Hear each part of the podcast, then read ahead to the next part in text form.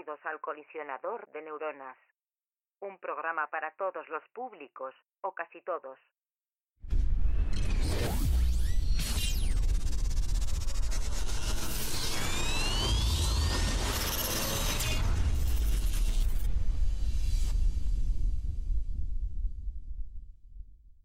Buenas noches a todos y a todas.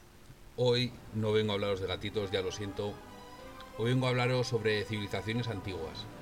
A decir verdad, vengo a hablar de civilizaciones muy antiguas. Es el caso de los mayas, sí, esos que parece que quieren que se acabe el mundo, aunque bueno, eh, yo no echaría una quiniela con ellos. Es evidente que el mundo aún no se ha acabado, aunque bueno, no sabemos cuánto, cuánto le queda. Pero estos señores no solo hacían predicciones, eran unos expertos en astronomía, en algo de astrología también, eran expertos matemáticos, y unos fuera de serie en, construcciones. Hasta nuestros días han llegado pues varios vestigios como sus pirámides, sus observatorios, sus centros de culto y otros edificios. Estoy en condiciones de afirmar que Calatrava no era maya. Pero bueno, ya los mayas dejaron bastante huella en este mundo, muchos de vosotros ya la conoceréis, y voy a ir con una civilización que a mí personalmente me encanta por su forma de hacer las cosas, como es la civilización egipcia.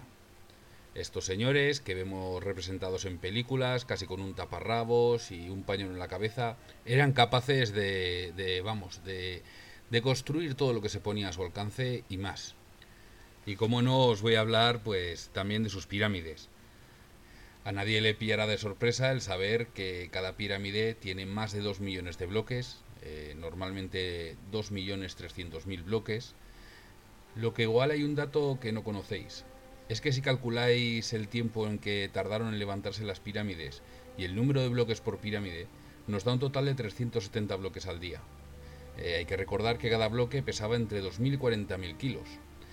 Y mm, maravilloso, en ese momento la rueda no existía. Y no era solo eh, empujar una piedra, que más o menos con fuerza bruta se podría lograr.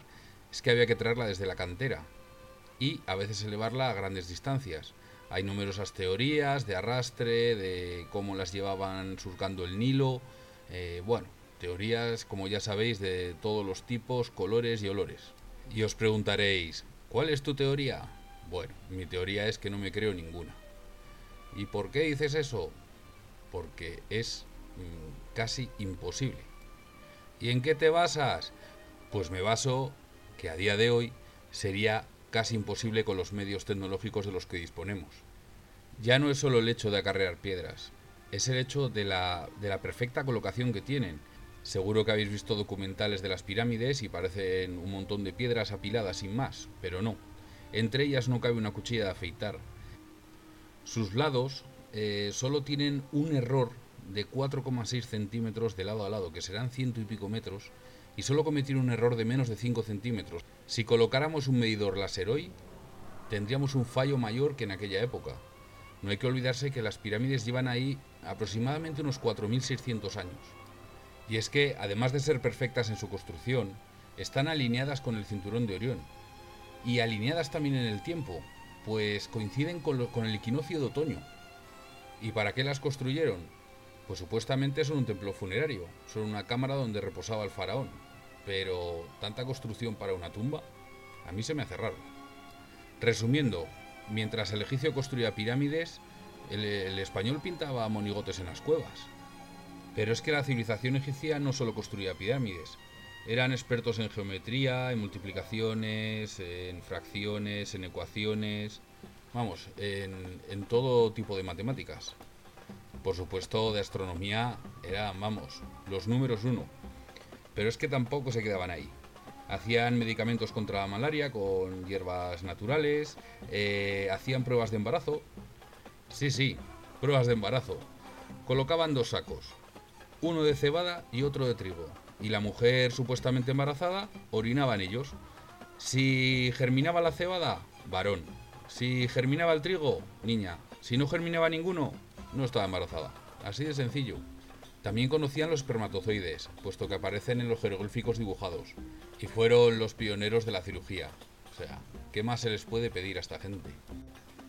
Y mi pregunta es, ¿qué ha pasado?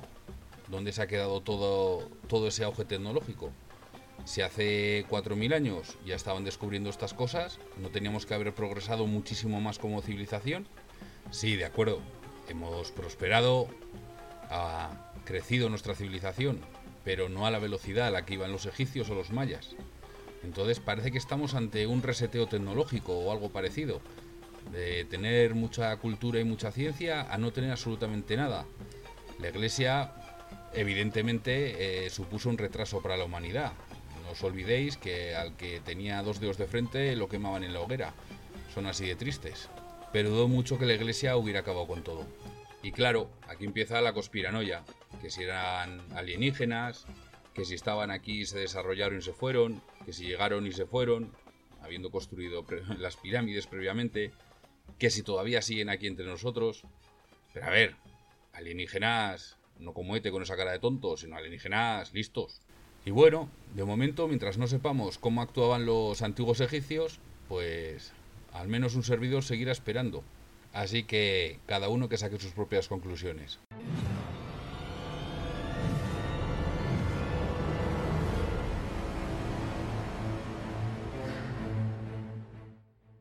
Escúchanos, pero sobre todo, piensa.